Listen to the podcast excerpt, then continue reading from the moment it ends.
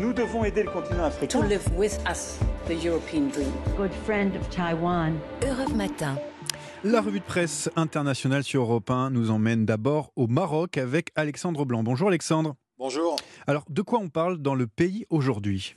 De la fin du suspense entourant la présence de Mohamed VI au sommet de la Ligue arabe, telle qu'elle rapporte que le roi a décidé de ne pas se rendre à Alger. Le desk cite à l'appui les propos du ministre marocain des Affaires étrangères, pour qui la situation dans la région rend impossible la venue du souverain. Le palais a des griefs et Maroc Hebdo en dresse la liste, l'accueil glacial réservé à la délégation marocaine, le mauvais traitement infligé aux journalistes marocains ou encore la diffusion d'une carte avec le Maroc séparé du Sahara occidental même si elle arrive à la dernière minute, la décision du roi n'est cependant pas une surprise, tempère Média 24. Mohamed VI n'a pas assisté à un sommet de la Ligue arabe depuis 2005 et d'autres dirigeants comme le Saoudien Ben Salman ou le roi de Jordanie sont eux aussi aux abonnés absents. Merci Alexandre Blanc. Partons maintenant au Mexique avec Gwendoline Duval.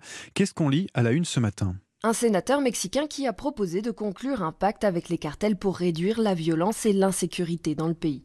Selon lui, raconte El País, la tactique de dialoguer avec le crime organisé pour maintenir la paix civile a déjà fonctionné à l'échelle de villes ou bien dans des pays comme la Colombie ou le Salvador. Proposition absurde, fustige Mélénio dans un éditorial. Selon le journal, il s'agit là de la preuve de l'incompétence du gouvernement en matière de sécurité.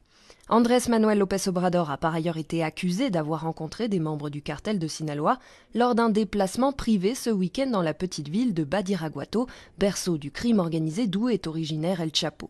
Le président nie ces allégations, rapporte le magazine Zeta. Opposé à cet éventuel pacte, il promet de démissionner si les preuves d'un accord avec les criminels sont dévoilées. Merci Gwendoline Duval. On part maintenant pas très loin de là, en Argentine avec Flora Genoux face à l'inflation. Une annonce a été faite, Flora. Le gel des prix, il a été annoncé par le ministre de l'économie. Ces détails doivent encore être précisés, souligne le journal Clarine. Mais le programme porterait sur 1200 à 1500 produits de consommation courante pour une durée de 4 mois.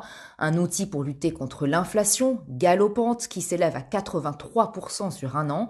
Comment être sûr que ces prix plafonds seront respectés grâce à une application mobile qui permettra de vérifier avec un code barre le tarif de référence et de dénoncer les commerces fautifs, a précisé le ministre de l'économie cité par Minuto Uno. Une stratégie à court terme, déjà mise en place sous différentes versions, sans succès, critique le site d'information Infobae. En attendant, les médias argentins comme Pagina Doce relèvent ce paradoxe. Avec une monnaie vouée à la dévaluation, les Argentins qui le peuvent préfèrent consommer à tout va plutôt que d'épargner. Merci Flora Genoux, correspondante en Argentine. Et merci aux correspondants un peu partout dans le monde pour cette revue de presse internationale. 6h54, dans un instant, la suite d'Europe Matin avec Dimitri Palvenko.